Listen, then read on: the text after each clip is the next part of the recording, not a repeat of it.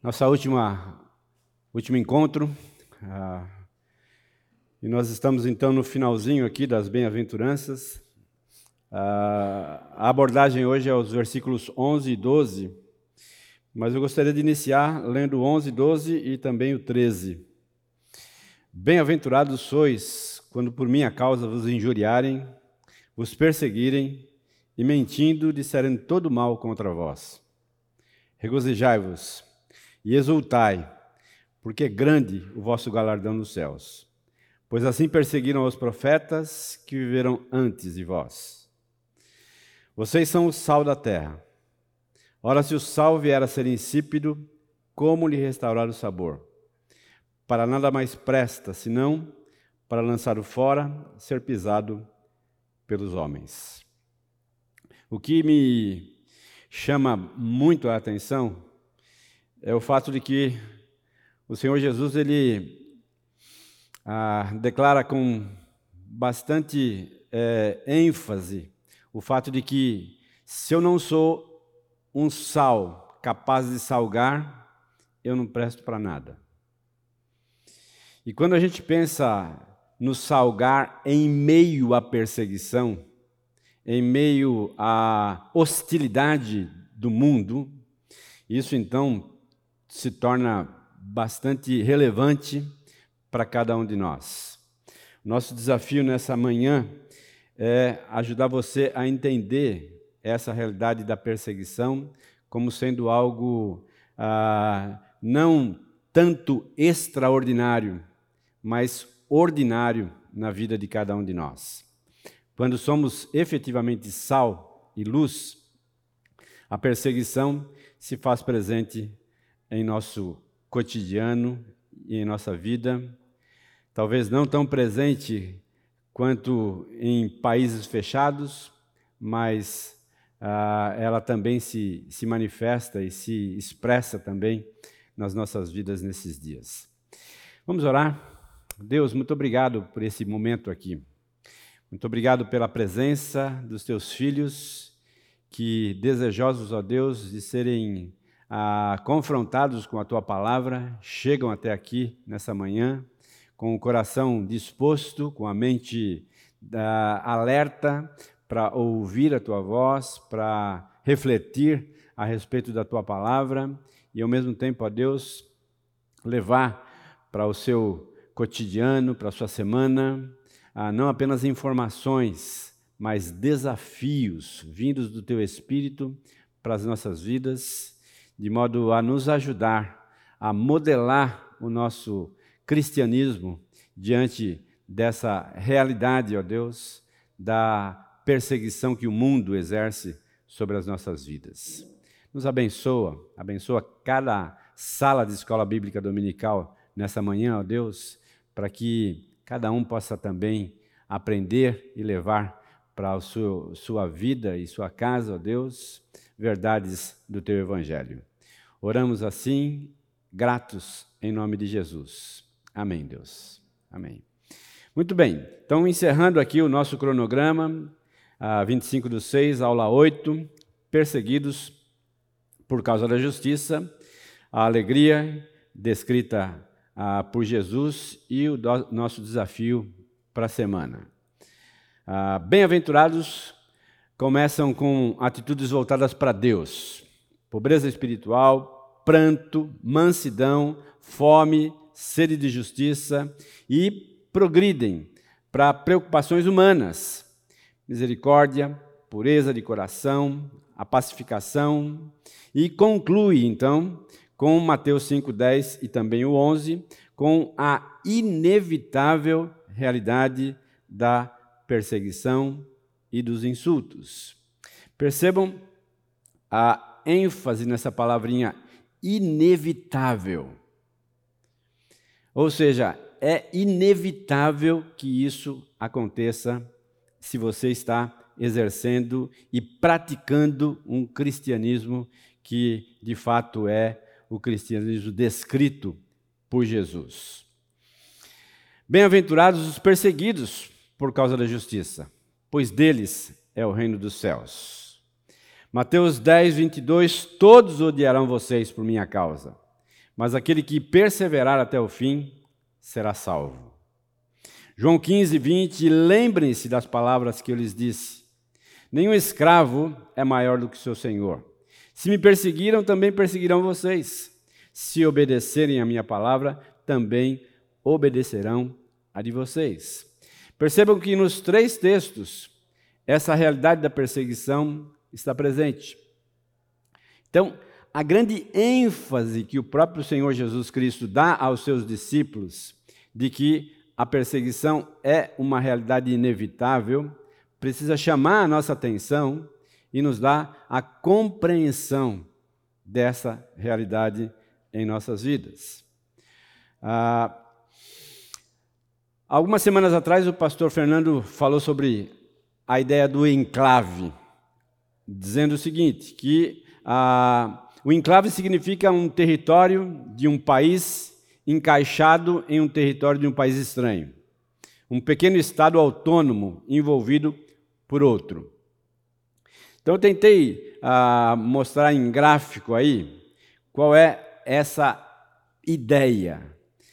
O reino de Deus, ao qual eu e você pertencemos, participamos, somos membros integrantes, com valores distintos, com ações concretas, que se choca com o reino das trevas, que é o mundo ao qual eu e você vivemos. Então, é inevitável que haja conflito, é inevitável que haja choques, é inevitável que essa realidade ah, se expresse de maneira algumas vezes violenta, ah, outras vezes sutis, mas sempre presente sempre presente. Porque o reino de Deus não tem nada a ver com o reino das trevas. O reino de Deus não tem nada a ver com o reino deste mundo. Os valores do reino de Deus são distintos dos valores do reino deste mundo.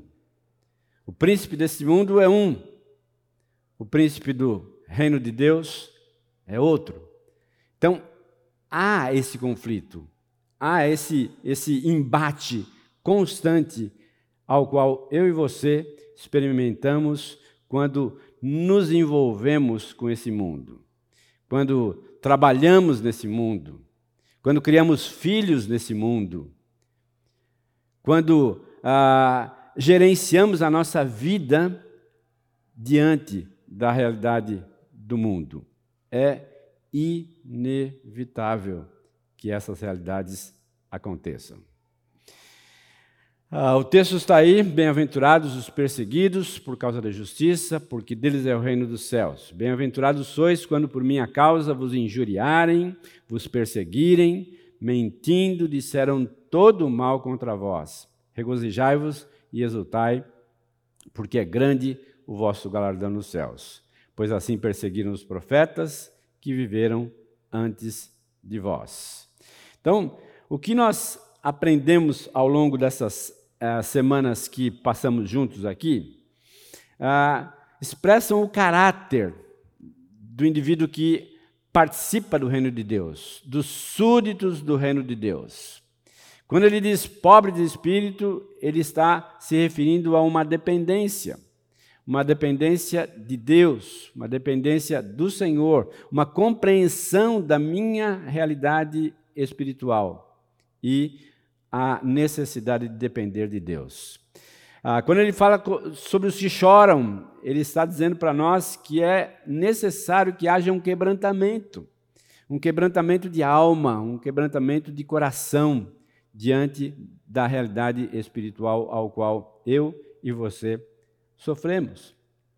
Quando ele diz os mansos, está falando sobre humildade. Quando ele diz fome, sede de justiça, está dizendo que nós devemos ser dedicados a essa realidade. Misericordiosos, puros de coração, pacificadores. E aí então ele chega na nossa matéria de hoje, perseguidos por causa da justiça, nos dizendo o seguinte: que há necessidade de perseverança. Por quê, queridos? Porque nós estamos dentro de uma cultura que diz o seguinte: Doeu, toma remédio. Doeu, faça alguma coisa para que você não sofra essa dor.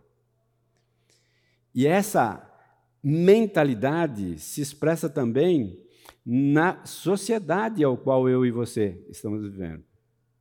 A nossa tendência é não permitir que haja qualquer tipo de desconforto na minha caminhada. Mas esse desconforto, quando ele é um embate espiritual, ele se faz extremamente necessário e é argumento para crescimento. É realidade que torna você mais forte espiritualmente. Agora, quando nós mentalizamos essa realidade de que doeu, eu preciso fazer alguma coisa, o que acontece? Então, quando eu me, me, enquadro dentro de uma, de uma situação ao qual os valores estão sendo debatidos ali, a minha tendência então é simplesmente me afastar e não avançar dentro dessa realidade. E o cuidado que eu e você devemos ter é para não negociar valores com esse mundo. Não se negocia valores espirituais para supostamente ganhar determinadas realidades na nossa vida. Entender isso se faz extremamente necessário. Deixa eu passar para vocês um vídeo. E esse vídeo mostra para nós essa realidade de não negócio. É um podcast ah, daquela missão chamada Jesus Cop. A missionária que está sendo entrevistada é Ariadne. Ela é uma missionária da Jocum, ah, que trabalhou durante mais de 10 anos em países fechados. Ah, iniciou seu trabalho na Albânia, que é um país extremamente fechado para o Evangelho. E eu gostaria que você uh, acompanhasse esse vídeo. Perguntando assim, é, o que, que o envolvimento com a igreja sofredora, com os povos não alcançados, faz em uma pessoa? Né? O que, que mudou em vocês? Eu vou separar os dois pontos. E aí eu quero que você já comece a compartilhar com você as histórias que foram marcando você Tá? Então, a, o envolvimento com a igreja sofredora traz para nós a visão de um cristianismo límpido, não negociado, e de uma marca de entrega que, eu vou dizer de mim, como cristão ocidental, eu desconheci. Né? Então, por exemplo, nós estávamos num país da Ásia, tínhamos uma equipe ali, e nós nos reunimos num hotel, um lugar muito discreto, era um país de restrição. E naquela noite nós iríamos é, conhecer um homem de 93 anos de idade, 26 desses 93 passados numa prisão por amor de Jesus.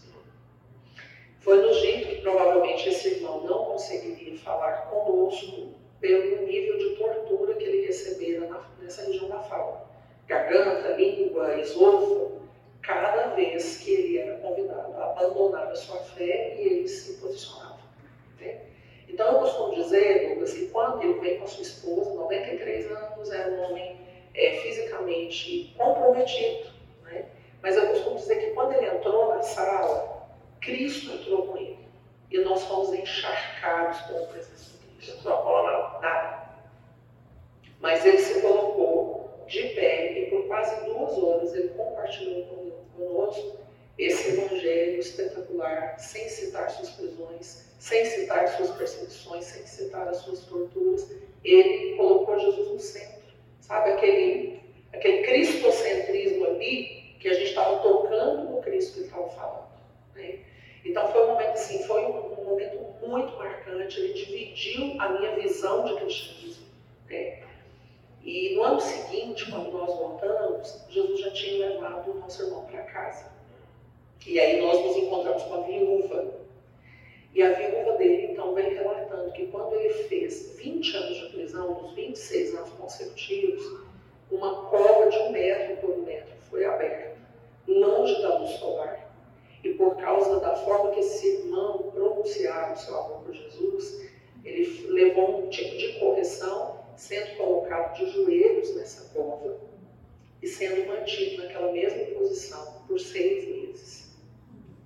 Então as fezes eram retiradas quando se tornava insuportável e de forma recorrente ele recebia água, alimento e a oportunidade de ser livre desde que ele retrocedesse no que ele proclamava.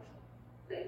Então foi mantido seis meses ali e quando ele foi retirado da cova, ele havia desaprendido a andar. Os membros inferiores tinham sofrido né, com aquela posição contínua.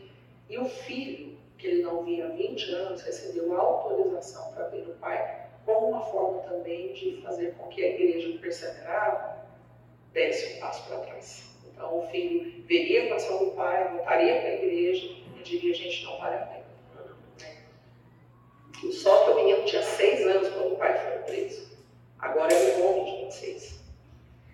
Quando ele chega, a viúva nos conta que a situação financeira deles era tão precária que o menino teve que se vestir com roupas da mãe para ir encontrar o pai. Então, quando ele chega, é essa cena que ele encontra. O pai está ali em terra, pigmentação da pele comprometida por ausência da luz solar. Né? E aí, no ímpeto, o menino cai do lado dele e fala, pai, né? depois o conserta com Jesus. Num primeiro momento, o pai não vai reconhecer que se trata do filho, são 20 anos de distância. Quando ele entende ser o filho, ela nos narra que ergue a cabeça e responde ao conselho do filho assim: Sim, eu amo a mensagem cruz. Até morrer eu a vou proclamar. Levarei também minha cruz até por lugar. Esse homem não estava gritando de um inconhecido, mas ele estava expressando paixão, obediência, submissão ao Cristo. Né? É, essa declaração custou mais seis anos de prisão. Então, lidando com os irmãos da igreja sofredora, eu conheci dores, tipo de cristianismo que lá em casa a gente brinca, que traz oxigênio puro para nós. E isso marcou muito a nossa forma de andar. Então, de forma recorrente, meu amor eu temos a, sempre aquela, aquele cuidado de estarmos envolvidos com esse tipo de cristianismo para modelar o nosso. Né? Porque são pessoas completamente anônimas, Ninguém os está aplaudindo, eles não estão embaixo de holofotes, mas eles estão construindo uma história que eu não consigo construir com o cristianismo que eu tenho hoje. Entende? Então, a igreja sofredora, ela trouxe um prumo é, para o nosso modus vivendi como cristãos. E isso nos provocou para entender que talvez nós não tenhamos a honra de sermos mártires por amor ao nosso Cristo mas que nós precisamos ser maturados no processo de desenvolver uma mentalidade de martírio, acatando as pequenas mortes que ele nos convida todos os dias, exatamente. Então a igreja sofredora teve esse ponto em nós. Já os povos não alcançaram. Muito bem. Acho que dá para nós uma ideia dessa, dessa realidade é, de não negociar a sua fé, mesmo diante de situações tão difíceis, tão difíceis. Né? Ah, me chama a atenção a ideia de que eu preciso estar envolvido de maneira explícita com a igreja, com o reino de Deus, de modo a não permitir que o mundo modele o meu cristianismo. E sim, a palavra de Deus e aqueles que estão batalhando nessa mesma realidade. porque a influência que o mundo exerce sobre as nossas vidas é tamanha que pode ah, diminuir a intensidade do sabor das nossas vidas perante as pessoas. E entender isso e ser desafiado a isso é função da igreja. A cada domingo você é desafiado a essa realidade. Né? A não permitir que o mundo modele o seu cristianismo, a não negociar valores, mas a estar disposto a pagar o preço da sua fé. Levando a vida cristã no prumo. Eu coloquei aí uh, um desenhinho aí de um prumo. Para quem não conhece o prumo, ele uh, é um instrumento usado para o construtor saber se a parede está reta efetivamente. Né? Então, no primeiro exemplo aí da, da imagem, né, o prumo afastado da parede está errado, não está certo. Né? O prumo colado à parede também está errado. Né? Ah, o prumo tangenciando a parede, aí sim está certo, a parede está em ordem, como deveria estar. A 1 Pedro 2, 24 e 25 nos diz exatamente isso, levando ele mesmo em seu corpo os nossos pecados sobre o madeiro, para que, mortos para os pecados, pudéssemos viver para a justiça. Pelas suas feridas fosse sarados, porque erais como ovelhas desgarradas, mas agora tendes voltado ao pastor e bispo das vossas almas. Entenda, Bem-aventurados os perseguidos por causa da justiça. E 1 Pedro nos diz o seguinte: que toda a realidade da crucificação do Senhor Jesus Cristo, desde a sua prisão, tortura e morte na cruz, tinha esse propósito, tinha essa proposta para cada um de nós. Quando ele diz, levando ele mesmo, Jesus, no seu corpo os nossos pecados sobre madeiro, para que então, mortos para o pecado, pudéssemos viver para a justiça. Ou seja, todo o seu sacrifício, ele tinha o propósito de fazer com que eu e você pudéssemos viver para a justiça. Entendendo que bem-aventurados sois quando perseguidos por causa da justiça. Você pode então se alegrar com isso. Nós então fechamos uma ideia aqui, fechamos um, um comportamento aqui. O Senhor Jesus Cristo passou pelo que passou na cruz para permitir que você pudesse ter capacidade ou, ou compreensão ou o dinamismo necessário para viver então de acordo com aquilo que é a proposta do cristianismo.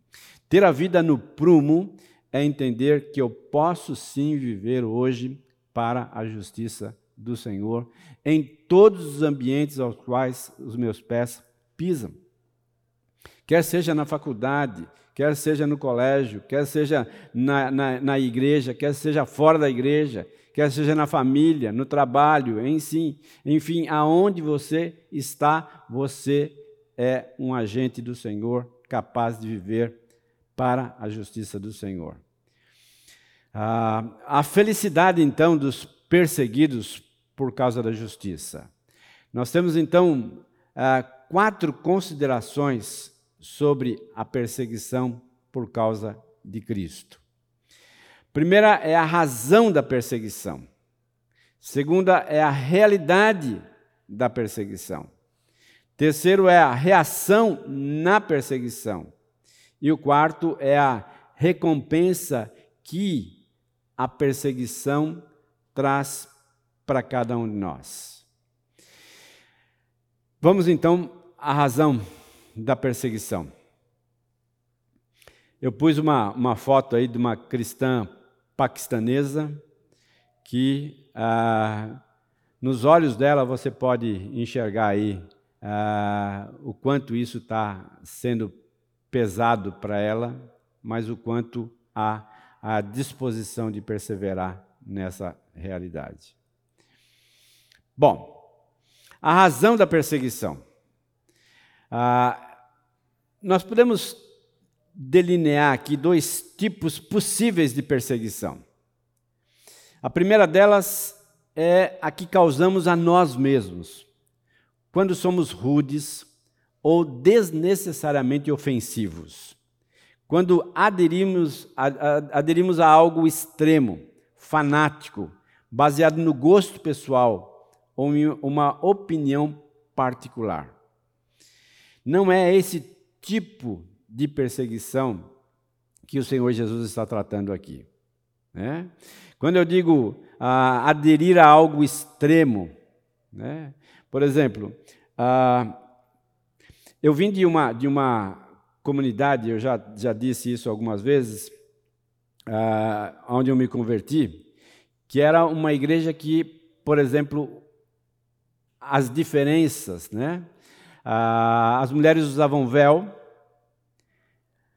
no culto e a cada momento que elas fossem orar, elas colocavam véu. Se você fosse almoçar na casa das, das pessoas e antes do almoço, então, nós orávamos, elas colocavam um véu. Né? E isso gerava uma perseguição. Mas não é esse tipo de perseguição que o Senhor Jesus está dizendo. Porque aquela comunidade entendia aquela realidade assim. Né? Uma outra realidade, né? nós tínhamos a ceia, ah, como é aqui, num momento diferente do culto normal da igreja, mas era de portas fechadas e aonde executávamos o ósculo santo, que é um beijo ah, homem com homem e mulher com mulher. Homem beijava homem e mulher beijava mulher. Né? E aí o que acontecia? A, a comunidade foi crescendo, os jovens que chegavam não iam para a ceia. Eu vou lá para aquele velho babão me beijar? Estou fora. Não vou. Isso gerava também um desconforto e uma certa perseguição. Né? Eh, dos de fora, que conheciam aquela, aquela realidade, mas o detalhe: era uma igreja de origem húngara aonde na Hungria aquilo era normal. E aí então eles transportaram aquilo para a nossa realidade aqui. Né? Gerava uma perseguição. Mas não é esse tipo de perseguição que o Senhor Jesus Cristo está falando. Né? De gosto pessoal, de, de performance. Não, não é nada disso. Né? Segundo lugar, o que ocorre então quando dois sistemas de valores irreconciliáveis em si colidem.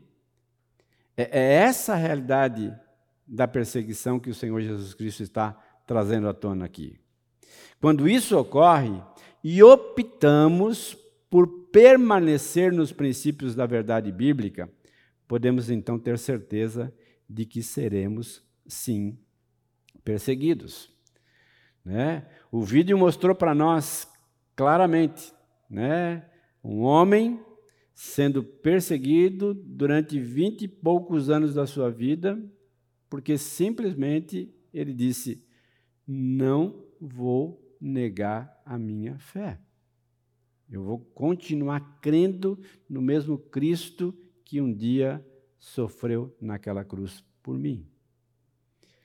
É esse tipo de perseguição que o Senhor Jesus Cristo está falando. Uma perseguição que se baseia nos valores do cristianismo. Uma perseguição que se, se, se, se, se estabelece quando você, então, começa a expor o seu sistema de valores diante dessa sociedade que, naturalmente, ah, traz uma, uma uma contrariedade àquilo que você está é, declarando. É esse tipo, então, de perseguição. Ah, o texto diz: quando por minha causa, não é por minha causa, mas por causa dele. Né? Por causa dele. Por causa da justiça dele. Ah, olhe João 15, 19. Se vós fosseis do mundo, o mundo amaria o que era seu. Como, todavia, não sois do mundo, pelo contrário, dele eu vos escolhi, por isso o mundo vos odeia.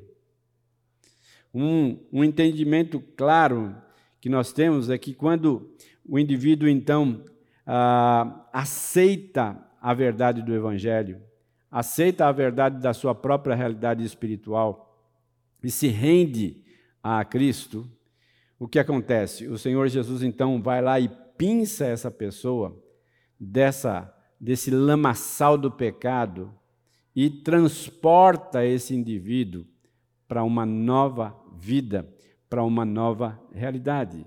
Por isso o texto diz então: vocês não são mais desse mundo. Embora vocês ainda estejam fisicamente nele, vocês não mais pertencem a Ele. E é essa a, a, a dinâmica e a luta que eu e você vivenciamos. Não somos, mas estamos. Não somos mais participantes dessa realidade, mas estamos presentes a ela. E qual é a ideia por trás disso? Por que, que o Senhor Jesus Cristo, então, não nos salvou e nos levou para o céu? Imediatamente. A ideia é exatamente essa, de que você permaneça aqui e possa temperar a vida daqueles que estão ao seu lado. Possa fazer diferença aonde você está. Possa ser uma luz para que outros enxerguem possa dar sabor à vida insossa das pessoas desse mundo. E elas então podem olhar para você e encontrar uma luz, encontrar um sabor novo, diferente, que então vai aproximar essas pessoas da sua vida para que você então as aproxime do Senhor. E essa é uma proposta do cristianismo. O cristianismo ele tem essa dinâmica de fazer discípulos de Jesus a partir de mim, como um discípulo. Eu, sendo discípulo, posso fazer outros discípulos através da minha conduta, da minha fala, da minha família, da maneira qual eu me comporto, como eu falo, como eu penso. Isso então precisa ser um divisor de águas na minha vida e na minha caminhada. Pois assim perseguiram aos profetas que viveram antes de vocês. Ah, o apóstolo Paulo, Pedro e os profetas então provaram dessa perseguição. Vamos lá, alguns textos aí. 2 Timóteo capítulo 3, verso 12. 2 Timóteo, capítulo de número 3, verso de número 12.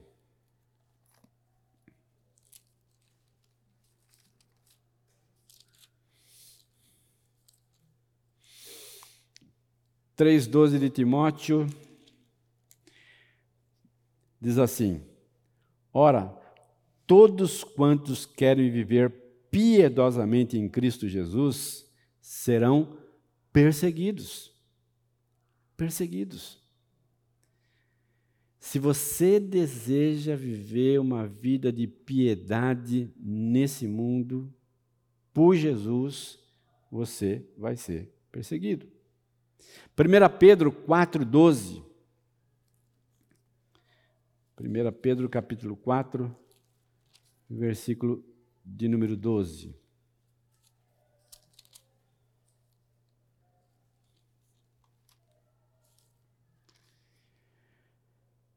Amados, não estranheis o fogo ardente que surge no meio de vós, destinado a provar-vos, como se alguma coisa extraordinária vos estivesse acontecendo. Ou seja, não estranhe, Não estranhe quando a perseguição chegar, porque é natural que ela chegue. É inevitável que ela chegue. Elias, 1 Reis 19, 2. Também passou por situações de perseguição.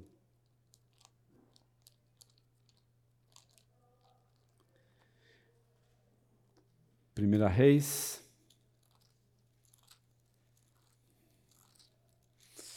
E é interessante, a gente sabe que, que Elias é um, é um personagem bastante é, interessante, que passou por situações bastante é, conflituosas. Né?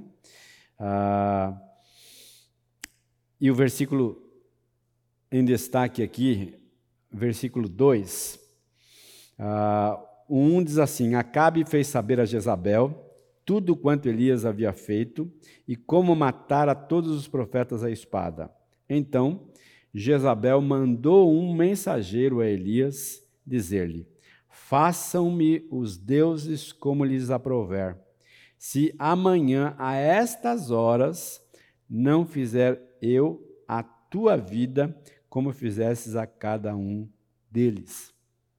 Ou seja, Elias agiu em conformidade com aquilo que o próprio Deus havia colocado diante dele e sofreu perseguição. E a gente, é, na continuação do texto aí, a gente percebe que Elias fica deprimido, Elias ah, foge ah, diante dessa realidade ao qual ele estava vivenciando ali. Né? Ah, Isaías, o livro de Hebreus nos fala sobre Isaías. Hebreus, capítulo 11, verso 37.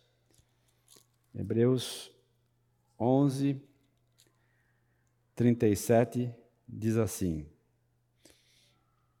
Foram apedrejados, provados, cerrados pelo meio, mortos ao fio da espada, andaram peregrinos, vestidos de pele de ovelhas e de cabras, necessitados, afligidos, maltratados, homens dos quais o mundo não era digno, errantes pelos desertos, pelos montes, pelas covas, por antros da terra.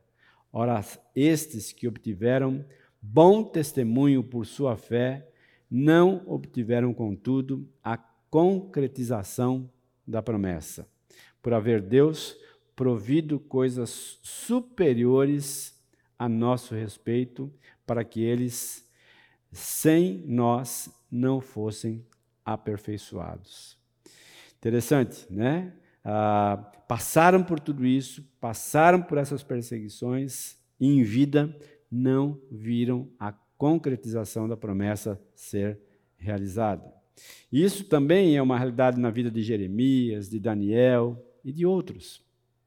Então, quando a gente olha para o contexto todo bíblico, tanto no Novo Testamento quanto no Antigo Testamento, a gente percebe que a perseguição ela está lá. A perseguição se faz presente de maneira constante na vida dessas pessoas. E entender isso e perceber isso nas nossas próprias vidas precisa desafiar a cada um de nós a nos tornarmos mais espertos diante dessa realidade, mais conscientes da possibilidade delas nas nossas vidas. Vamos então tomar um cafezinho ali, já voltamos. Muito bem, olha essa frase aqui. A perseguição não era algo estranho, porque fazia parte do cristianismo comum. E o mesmo sofrimento estava acontecendo com outros irmãos em todo o mundo conhecido. Então, esse entendimento de que a perseguição é algo comum, comum. Ah, na, no vídeo ficou claro aquele irmão já idoso, ah, narrando então ah, o entendimento dele a respeito do cristianismo. E ela então relata o seguinte: que em nenhum momento ele falou dele, em nenhum momento ele falou das perseguições dele. Em nenhum momento ele falou do sofrimento que ele havia sofrido. Mas falou de Cristo, na centralidade de Cristo e o amor que ele nutria por Cristo. Isso é algo extremamente importante de entender. A perseguição é algo comum ao cristianismo puro e simples. A realidade então da perseguição. Mateus 5:11 Bem-aventurados sois quando por minha causa vos injuriarem, vos perseguirem, mentindo, disserem todo mal contra vocês. Algumas palavras aí. Hoje isso é crime, né? Ah, calúnia, imputação falsa de um fato criminoso a alguém, injúria, qualquer ofensa à dignidade de alguém, difamação, imputação de fato ofensivo à reputação de alguém, perseguição, ação ou efeito de perseguir, correr ou ir atrás de, nunca conseguiu se livrar da perseguição dos policiais. Na sociologia, falta de tolerância dirigida a determinado grupo social ah, ou organização, coletividade, coletividade, associação, etc., perseguição ah, política. Quando a gente olha esse quadro todo aqui, a gente percebe, percebe o quão relevante é essas expressões aqui: injúria, perseguição, mentira e todo mal contra vocês. Realidade presente da perseguição. Ah, na nossa realidade aqui, Brasil, né, nós somos caluniados por não aceitar determinados comportamentos da sociedade. Nós somos muitas vezes difamados na nossa própria reputação por se mostrar contrário a essa realidade. Eu estava na, na Coinonia essa semana é, e nós estávamos falando sobre várias, várias questões. Ah, e aí eu disse para eles assim: outro dia eu estava assistindo um, um, um, canal de televisão fechado, né? Ah, e era uma, uma programação, e aí interrompeu para os, os, as propagandas, lá os comerciais. Aí, de repente, aparece um cidadão forte, barbudo, tocando piano, né? E aí, de repente, chega um outro cidadão, barbudo, forte, e aí para do lado dele e diz assim: Você está fazendo essa música para que mulher? E aí um olha para o outro e lasca um beijo na boca. O que, que essa, essa, essa mídia está tentando fazer com que você e eu entenda como normal, como comum? Né? É, é, é essa, essa é a, a realidade ao qual você e eu vamos ser perseguidos se a gente não aceitar isso. Né? Agora, nós vamos nos moldar a isso ou vamos nos posicionar àquilo que a própria palavra de Deus diz com relação à questão da homossexualidade? São essas perseguições ao qual eu e você vamos nos colocar. A gente tá, eu estava conversando aqui uh, agora sobre a questão de, de educação de filhos como os pais cristãos hoje são perseguidos. Perseguidos por disciplinar os seus filhos, perseguidos por dizer não a determinadas programações, né? ah, por se posicionarem de forma bastante contundente na educação dos seus filhos diante de uma sociedade que diz: não, deixa fazer, deixa aí, deixa aí. Né? São perseguições aos quais eu e você experimentamos quando queremos criar os nossos filhos sob disciplina, com todo respeito, como a palavra de Deus nos diz. Muito bem. Perseguição cristã, uma realidade ontem e também uma realidade hoje. Lembra que no Império Romano os cristãos eram colocados na arena, onde os leões devoravam as suas vidas, eram também postos em cruzes e sacrificados publicamente. Ah, dois quadros aí, e eu extraí esses quadros de, de da chamada da meia-noite, ah, que é também uma missão envolvida com os perseguidos ah, no mundo, né? Cristãos vítimas de violência sexual e casamentos forçados. Outubro de 2020 até setembro de 2021, 4.735 pessoas. Tá? Outubro de 2021 a setembro de 22, 2.843 pessoas. Cristãos mortos porque, por questões relacionadas à fé. Outubro de 19, 4.761. Outubro de 20, 5.898. E outubro de 21, 5.621 pessoas. Ah, uma, uma estatística bastante é, inicial diz o seguinte: que a cada 24 horas, 12 pessoas são mortas por causa da sua fé no mundo. No mundo. Então, pensa um pouquinho sobre isso. Né? A cada 24 horas do seu relógio, 12 pessoas morrem por causa de Cristo no mundo. A, a, a própria Ariadne da, da, da imagem ali, do, do, do vídeo, na continuação daquele podcast, se você não assistiu, vale a pena assistir. Ah, ela, ela diz assim que algumas vezes eles vão em igrejas divulgar essa realidade da igreja perseguida e acaba o culto, algumas pessoas chegam para elas e dizem assim: vocês estão mentindo, né? Isso não acontece. Isso não é verdade. É.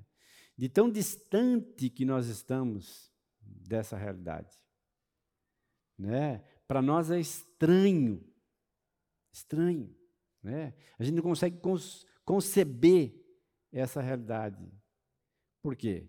Pelo excesso de liberdade que nós temos no nosso país. Né? Nós vivemos numa liberdade tamanha, né? Uh, e a gente não consegue entender como determinados países não são, não, não, não, não têm a, a, a Bíblia escrita na sua própria língua, por exemplo. Né? Não tem as escrituras acessíveis como nós temos. Né? Só na minha casa eu tenho lá é, várias versões da Bíblia, várias traduções. E tem gente que não tem nada disso, nada disso. Agora, imagina a sua vida sem a Bíblia. Você consegue imaginar? Né? Sem as Escrituras? Entender isso nos dá essa dimensão dessa perseguição e dessa realidade ao qual muitos dos nossos irmãos estão vivendo nesse mundo. Terceiro lugar, a reação na perseguição. Regozijai-vos e exultai. Ah, por que dessa reação tão antagônica diante da perseguição? Parece então que o Senhor Jesus Cristo está ah, trazendo para nós uma, uma realidade e um desafio tão diferente. Porque quando eu sou perseguido, eu choro. Quando eu sou perseguido, eu fico mal-humorado, eu fico de deprimido. E o Senhor Jesus diz então que a reação à perseguição precisa ser regozijo e exultação. Duas razões. Primeiro, porque grande é a sua recompensa nos céus. Né? Grande a sua recompensa nos céus. Em segundo lugar, porque assim perseguiram os profetas que viveram antes de vocês. Né? Ou seja, mediante a perseguição, você é posto no mesmo patamar dos profetas do Antigo Testamento, né? que também foram perseguidos, que também foram injuriados, que também foram é, caçados, podemos dizer assim, por sua fé. Isso, então, precisa explodir em regozijo e exultação diante dessa realidade. 1 Pedro 4,13. Pelo contrário, alegrai-vos na medida que sois coparticipantes do sofrimento de Cristo, para que também na revelação da sua glória vos alegreis exultando. Pedro, que passou por perseguição também, diz: alegrem-se, exultem diante dessa realidade. Ah, eu coloquei Isaías 55, 8 9 para a gente entender que os caminhos de Deus são diferentes dos nossos caminhos. Porque os meus pensamentos não são os vossos pensamentos, nem os vossos caminhos os meus caminhos, diz o Senhor. Porque assim como o céu são mais altos do que a terra, assim são os meus caminhos mais altos do que os vossos caminhos, e os meus pensamentos mais altos do que os vossos pensamentos.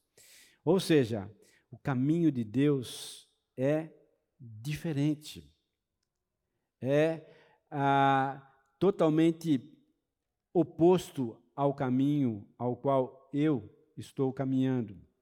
Por isso que a proposta do curso é um caminho diferente para atingir a felicidade. O caminho do Senhor, não o meu caminho. O caminho do Senhor que começa com pobreza de espírito e que termina com perseguição.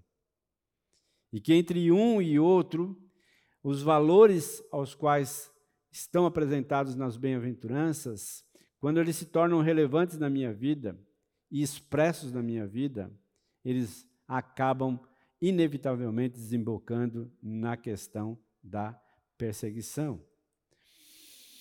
A recompensa, então, da perseguição, diferentemente das demais bem-aventuranças, essa última repete a palavra grega macarios por duas vezes, como para dizer para você e para mim que a felicidade dos perseguidos ela é dobrada.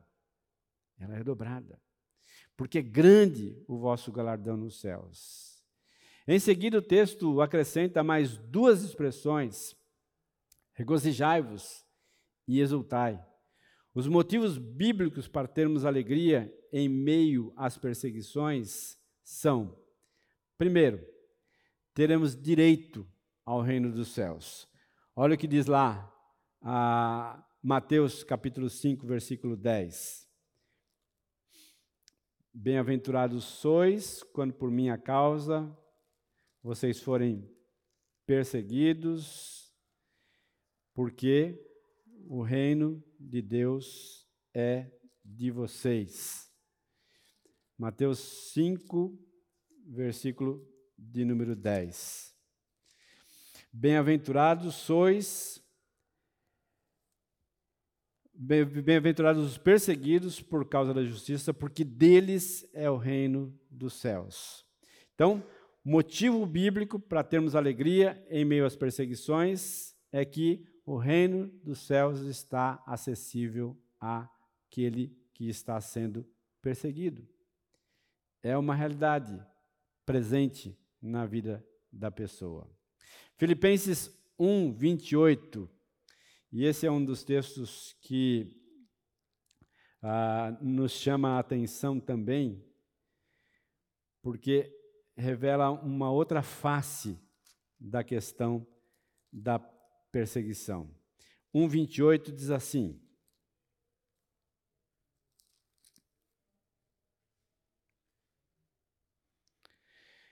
O 27 diz assim: Vivei acima de tudo por modo digno do evangelho de Cristo, para que, ou indo ver-vos, ou estando ausente, ouça no tocante a vós outros que estáis firmes em um só espírito, como uma só alma, lutando juntos pela fé evangélica.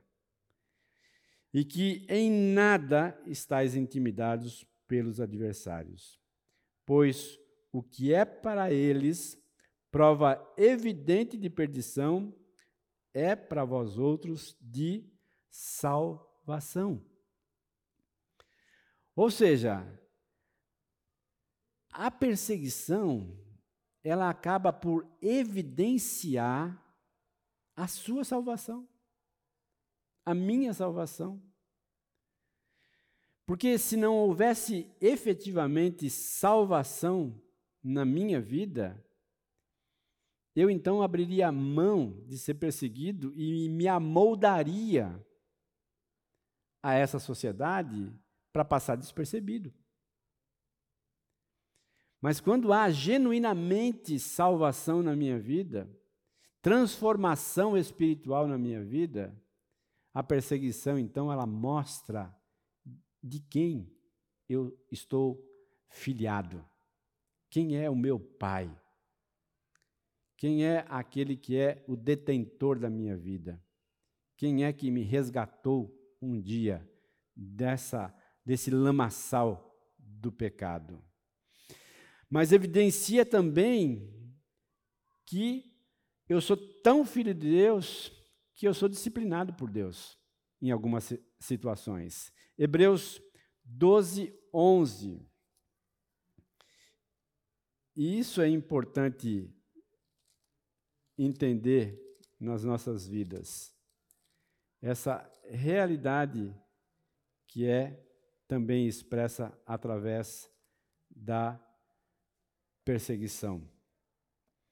Hebreus 12, 11 diz assim: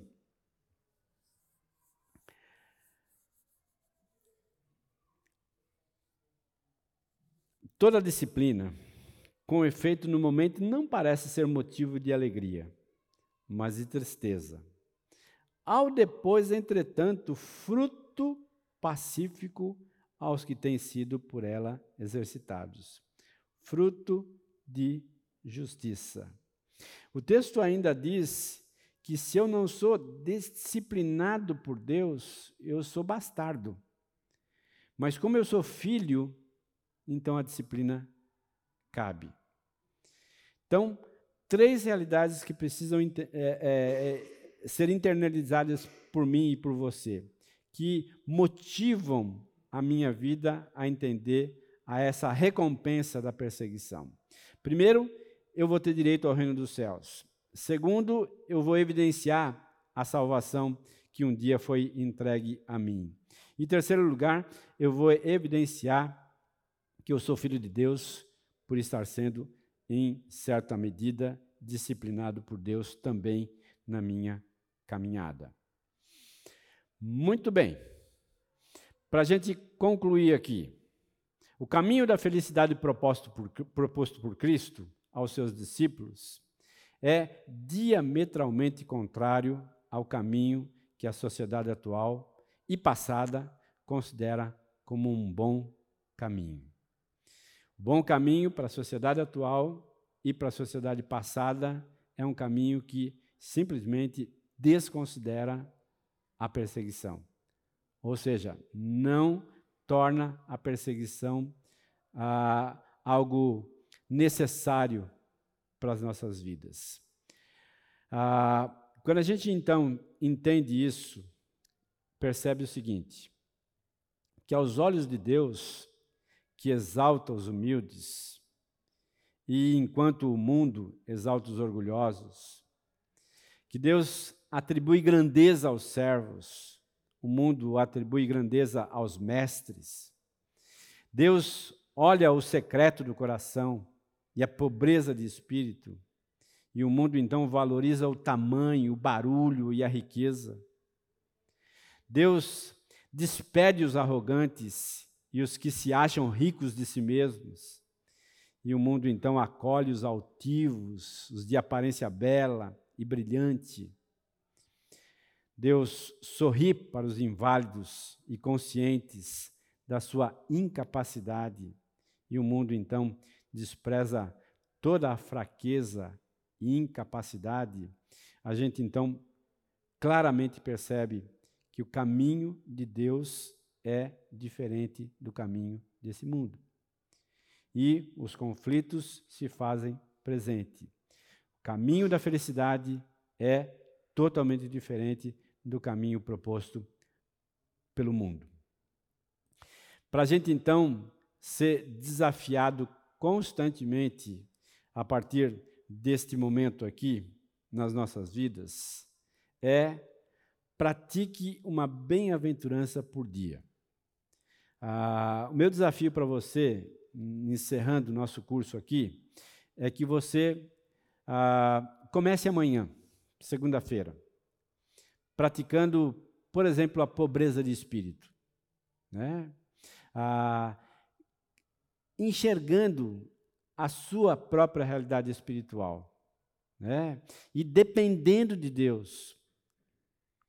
Na terça-feira, vai adiante e assim constantemente. Lembra que nós temos oito bem-aventuranças, então você pode avançar a semana sendo desafiado por cada uma delas.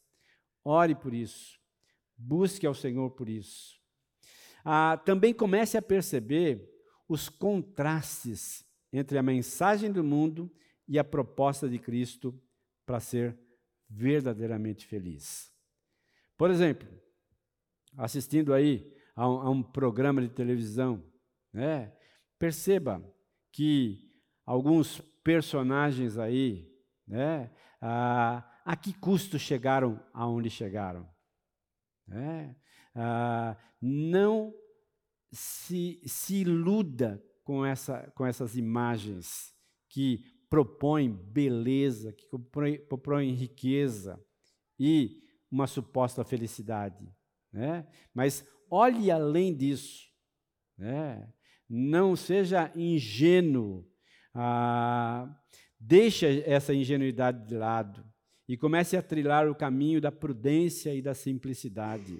Lembra que o texto diz: sejam prudentes e sejam simples, né? mas não, não, não, não permitam né, que essa modelagem que o mundo faz, ah, nos tentando aparentar com, com Ele, para que nos amoldemos a Ele, né, ah, tome conta da sua vida, mas pelo contrário, que você seja prudente e seja simples como o texto bíblico nos desafia. Que sejamos capazes de trilhar por esse caminho da felicidade, um caminho que nos ajuda a entender a verdade de Deus nas nossas vidas. Eu queria encerrar ah, orando e pedindo que Deus nos ajude a sermos capazes de realmente entender essa realidade. Pois não?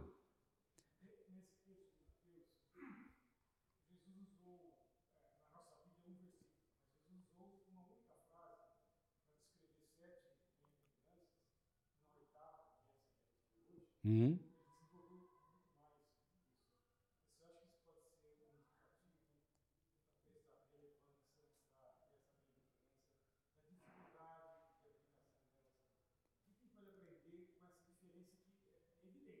É. É. Sim. Sim. É, né? Ah, eu, eu, eu entendo exatamente isso, né? Que quando a gente abordou todas as bem-aventuranças, e eu, eu tentei deixar isso aqui claro, ah, onde é que foi aqui? No início aqui. Não, não, não, tranquilo, tranquilo, tranquilo. Deixa eu ver aqui.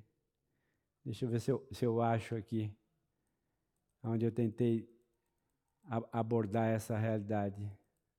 Aqui, aqui. Não. Hum.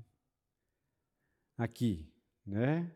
Ah, quando a gente tratou lá sobre pobreza de espírito, a gente estava tava tratando da dependência.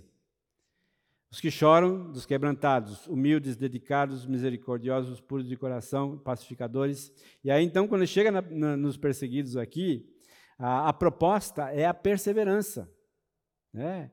E é exatamente porque você e eu precisa perseverar, é que ele abordou ainda mais, uh, como é que fala, mais detalhadamente essa, essa última bem-aventurança. E ele veio numa crescente, né?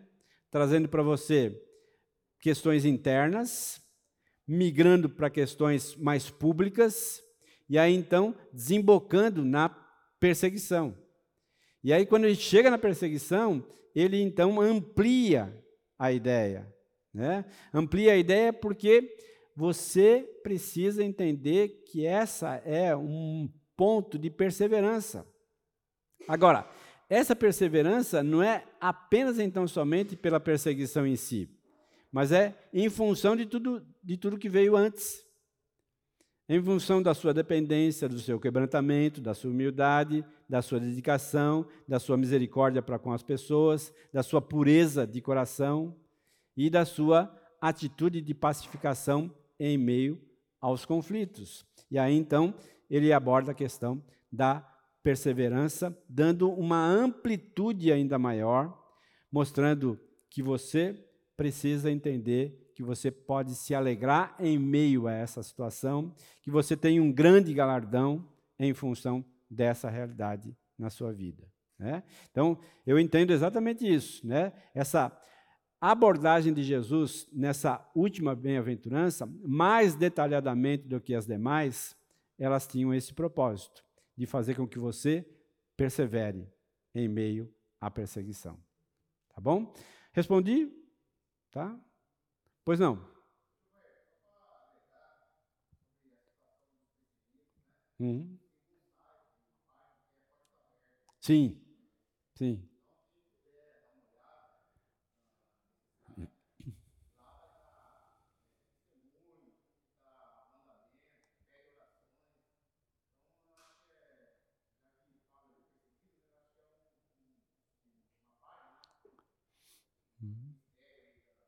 Sim, sim, sim. É, é.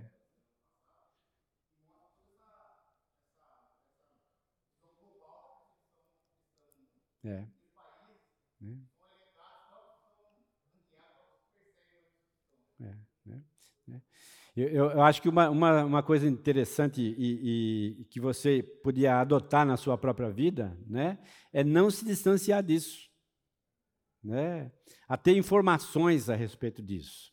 Né, porque essas informações, elas modelam o seu cristianismo.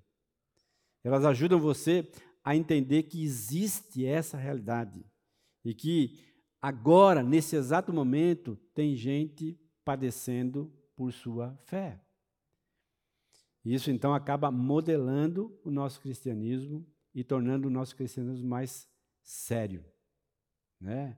e não tão é, supérfluo, não tão dominical, mas nos ajuda a viver a semana com Cristo também. Tá bom? Vamos orar? Senhor, muito obrigado por essa aula, muito obrigado por esse curso, muito obrigado pelo interesse do teu povo, ó Deus, em entender que o caminho proposto por Jesus é um caminho diametralmente diferente do caminho desse mundo, mas é um caminho extremamente ah, possível de ser trilhado. Entendendo que, ao olhar para o nosso interior, nós podemos então, a partir dele, ter atitudes externas que demonstrem a nossa fé e que busquem a nos tornar sal e luz para que outros enxerguem a verdade do Evangelho nas nossas vidas. Abençoa cada pessoa que participou desse curso. Ajuda, desafia, e que esses desafios, ó Deus, que foram propostos a cada semana, possam ser, ó Deus, revistos e colocados em prática na vida de cada um de nós. Te louvamos por mais essa etapa vencida e pedimos a tua bênção, a tua orientação, guardando as nossas vidas e nos ajudando, Deus, a perceber que nesse mundo as perseguições são uma realidade e que muitas vezes são inevitáveis nas nossas vidas. Obrigado por esse tempo. Leva-nos agora, Deus, para os nossos lares, que possamos ter um domingo abençoado em companhia dos nossos familiares, podendo, ó Deus, retornar logo mais à noite para ouvir a tua palavra e abastecer o nosso coração das verdades do Senhor. Em nome de Jesus, amém.